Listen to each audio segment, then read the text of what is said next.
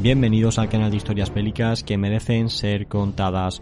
Hoy traemos un programa muy interesante sobre uno de los aspectos de la Segunda Guerra Mundial sobre los que más se ha hablado y al mismo tiempo menos se ha analizado seriamente. Como habéis visto en el título, nos referimos al papel que tuvo Hitler como jefe del alto mando del ejército y hasta qué punto influyeron sus injerencias en la dirección de las operaciones militares en la derrota final de Alemania. A continuación, vamos a hacer un análisis completo sobre la evolución que sufrió la Wehrmacht bajo la dirección del líder alemán, los errores y aciertos que obtuvo, las claves de la victoria soviética sobre Alemania y la versión que contaron todos los generales alemanes después de la guerra para eludir toda culpa en la derrota. Antes de comenzar con el programa, quiero advertir de que el análisis que vamos a hacer es puramente estratégico militar, basado en estudios serios de autores como Roman Topel o David Land, así que si alguien pretende ver o comentar este vídeo desde el punto de vista político, ideológico o con otros filtros que deriven en sacar consignas vacías o estereotipos, le invito a que no continúe viendo el vídeo. Dicho esto, comencemos. Lo primero que tenemos que indicar es que cualquier acontecimiento histórico es tremendamente amplio y complejo y lo que se suele hacer para que el gran público lo entienda es simplificar el tema al extremo y resumirlo en unas pocas ideas clave. Cuando la Segunda Guerra Mundial terminó y los distintos generales y mariscales fueron quedando en libertad, muchos de ellos escribieron sus memorias. Debido a la derrota total que había sufrido su país y a sabienda de que sus libros tendrían un gran impacto a lo largo de la historia, todos eludieron cualquier responsabilidad en las diferentes derrotas sufridas y en su lugar culparon a Hitler. Personajes como Manstein o Guderian llegaron a afirmar que se podría haber conseguido bloquear efectivamente el frente oriental y haber negociado una paz con los soviéticos de no haber sido por las intromisiones de Hitler en las cuestiones militares. Esta fórmula de atribuirse a ellos mismos todas sus victorias y de evadirse de sus derrotas fue seguida por la gran mayoría y ha sido lo que durante décadas estudió y se dio como válido. Sin embargo, estudios más recientes se han comenzado a salir de estos tópicos y arrojan análisis bien distintos. Como vamos a ver a continuación y de forma totalmente objetiva, está claro que el líder alemán no tiene una formación militar como la de los oficiales de academia y que muchas de sus decisiones afectaron negativamente a la evolución de los combates, pero de igual modo, otras muchas decisiones tomadas por estos mariscales también resultaron ser fatales sin que Hitler hubiese intervenido directamente.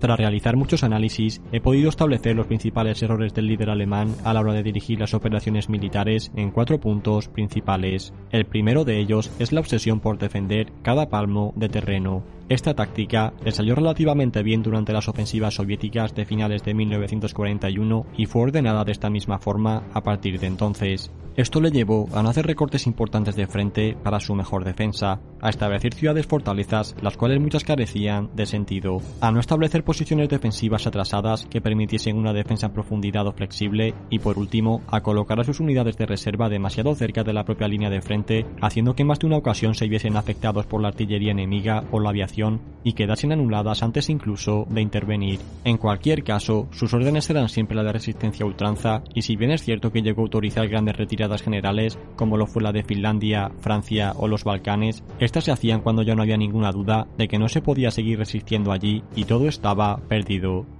El segundo punto nos lleva a las diferentes ofensivas desesperadas o movimientos audaces que siempre pretendía. Estas acciones salieron bien durante los primeros años de la guerra, cuando apostó por la idea novedosa de hacer pasar a sus Panzer por el bosque de las Ardenas en 1940, o cuando desviaba tropas en Rusia para provocar grandes cercos de tropas enemigas como el de Kiev. Posteriormente, este tipo de decisiones se tornarían fracaso cuando se ampliaron los objetivos de campaña de 1942 sobre la marcha o se plantearon ofensivas tales como la de las Ardenas a finales de 1944. El tercer punto nos lleva a la mala visión de la realidad que se manejaba en su cuartel, debido principalmente a que a Hitler no le gustaba escuchar malas noticias y a sus consejeros tampoco les interesaba dárselas, los datos que se manejaban en su cuartel fueron cada vez más imprecisos. Esto quedó patente una y otra vez cada vez que mantenía reuniones con los comandantes del frente, los cuales se quedaban sorprendidos por el contraste de números que manejaban unos y otros. De este punto sale el tópico de que el líder alemán movía ejércitos que ya no existían. Como último punto tenemos la concentración cada vez mayor de poder que Hitler hizo en su persona. Esto llevó progresivamente a que cualquier tipo de decisión militar mínimamente importante tuviera que pasar por su aprobación. Si bien en un primer lugar él tomaba decisiones a nivel de ejército, poco a poco fue bajando a nivel de división, regimiento e incluso batallón. Es precisamente en este apartado en el que se dan una de las paradojas más grandes de todo el conflicto.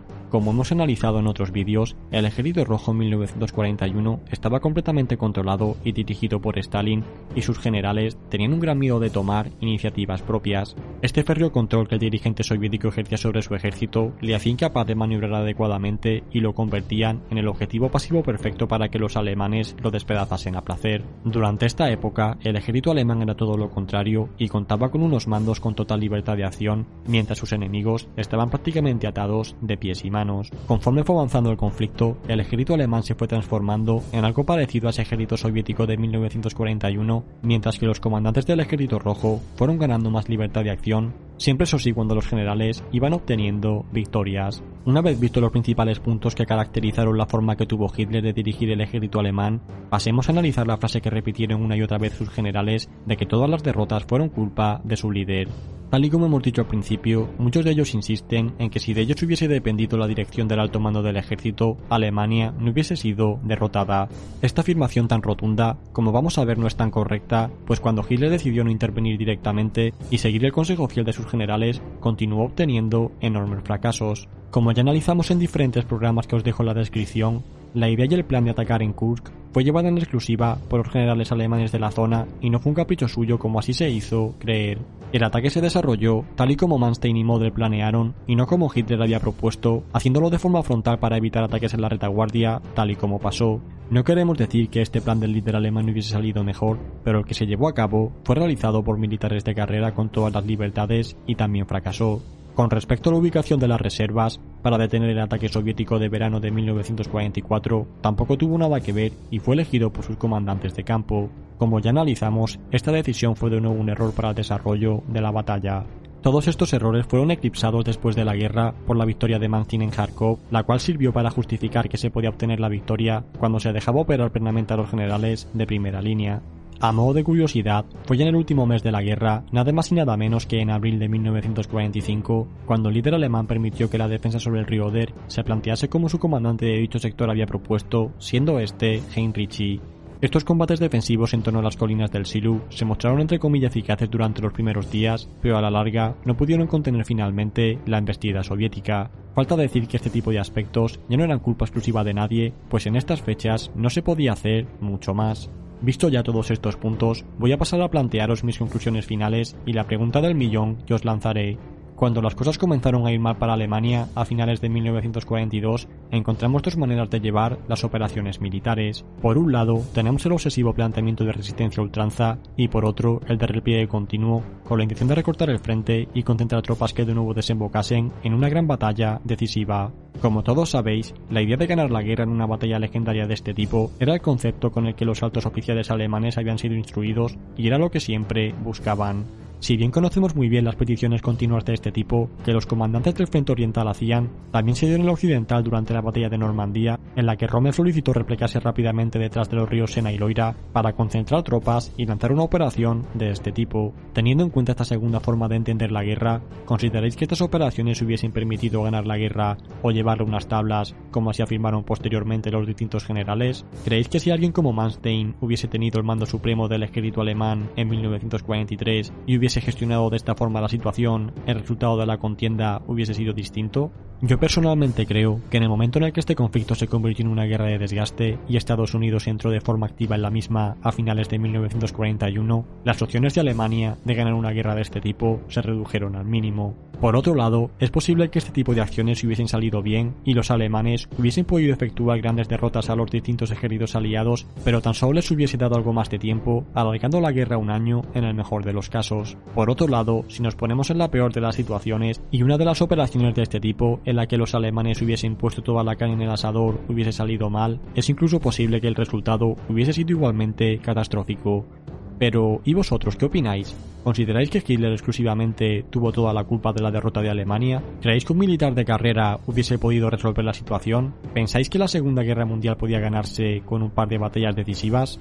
Se hace difícil citar la bibliografía usada para este programa pues han sido decenas de lecturas a lo largo de muchos años, pero considero que la más completa han sido Choque de Titanes de David Glanz, Armageddon de Max Hamstein y Kurs de Roman Toppel, en el que se revisa mucha historiografía. Os dejo sus enlaces junto con otros programas de interés en la descripción.